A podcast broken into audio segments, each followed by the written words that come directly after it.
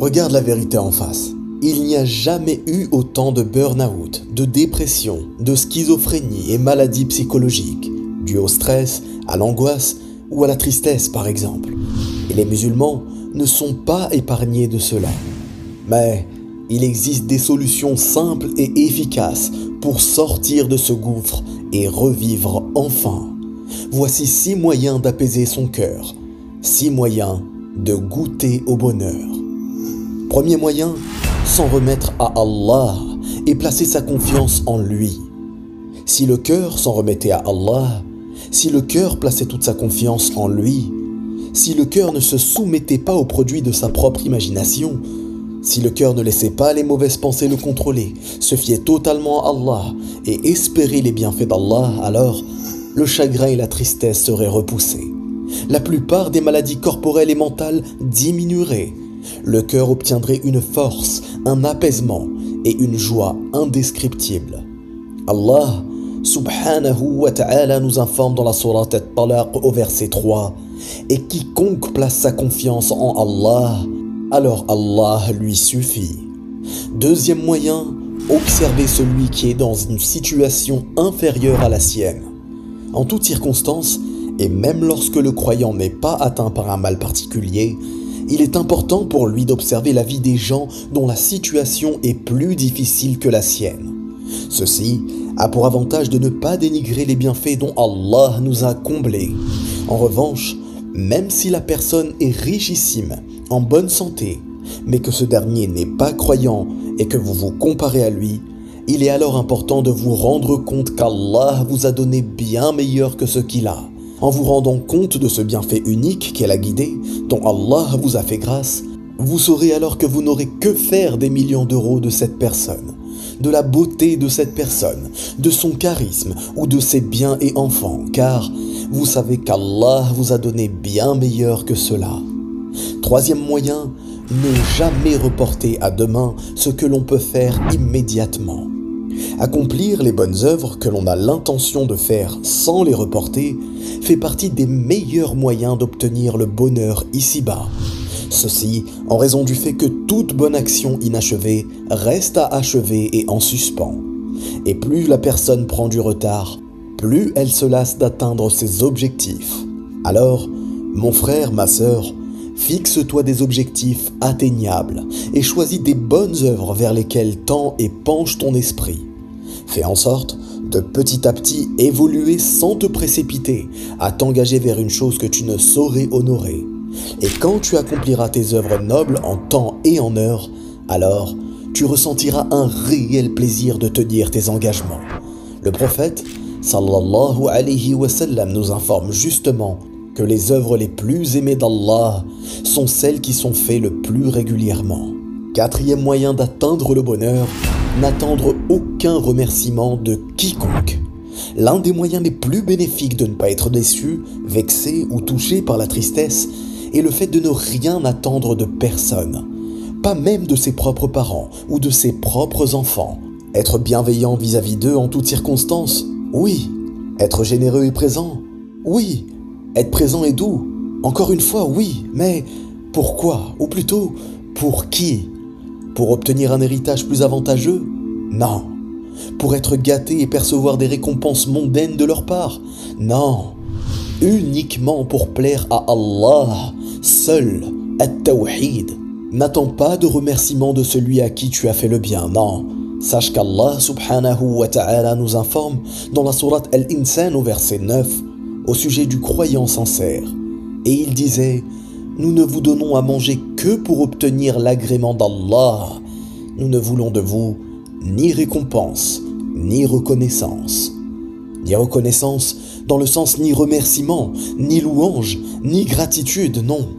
Et ceci doit être mis en application pour les collègues, les amis, les connaissances, les inconnus, et à plus forte raison, la famille, et celui avec qui les liens sont forts. Cinquième moyen, la bienfaisance envers les créatures. Et ceci, quelle que soit cette créature, qu'il s'agisse d'un animal dans le besoin ou d'un être humain quelconque, observez autour de vous les gens engagés dans les associations d'aide aux plus démunis. Bien souvent, Les bénévoles ne sont pas fortunés, mais vous les voyez sourire, car le fait d'être utile aux autres apaise le cœur. Et à travers cette bienfaisance, Allah repousse le chagrin et la tristesse. Allah nous informe dans la Sourate An-Nisa au verset 114 au sujet des gens qui entretiennent des conversations secrètes. La plupart de leurs conversations secrètes ne comportent rien de bon, à l'exception de ceux où l'on incite autrui à faire la charité, à accomplir une bonne action ou à réconcilier des parties en conflit. À celui qui agit ainsi pour plaire à Allah, nous accorderons une immense récompense. Et parmi les immenses récompenses, on peut citer la dissipation des chagrins, des tristesses ou des contrariétés. Enfin, Dernier moyen et le plus important, le tawhid. C'est le fait de réunir deux points essentiels. Le premier, le fait de faire une bonne œuvre, c'est-à-dire le fait d'engager une action qu'Allah aime et agrée dans le but de le satisfaire, subhanahu wa ta'ala. Et ceci implique de fait l'unicité, et le fait de vouer cette bonne œuvre à Allah seul.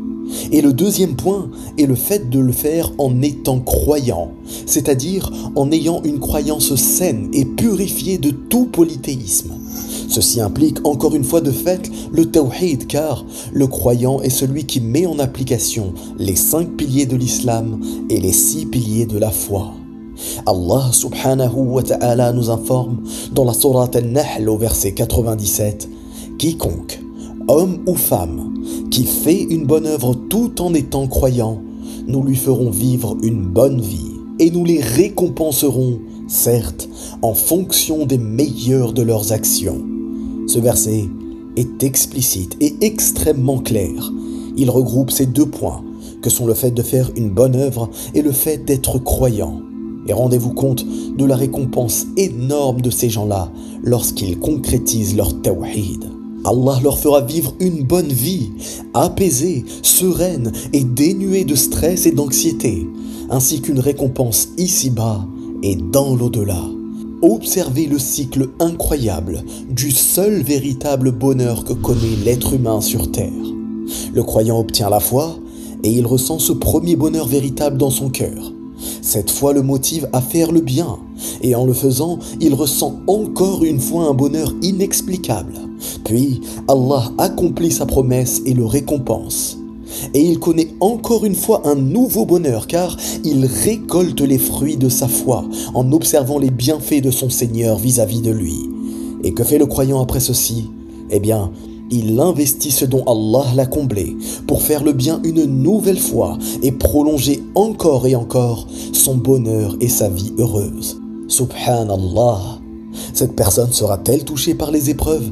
Avec certitude, oui, mais ces épreuves ne le rendront pas triste, car il aura la conviction que c'est ce qu'Allah a décrété pour lui, soit pour l'éprouver, c'est-à-dire le tester, et il sera heureux de savoir qu'Allah l'éprouve, il sera heureux d'honorer cette épreuve dans la satisfaction d'Allah, soit parce qu'en réalité, derrière cette épreuve qui paraît au premier abord négative, Allah lui réserve en réalité un grand bien, ou lui évite un grand mal.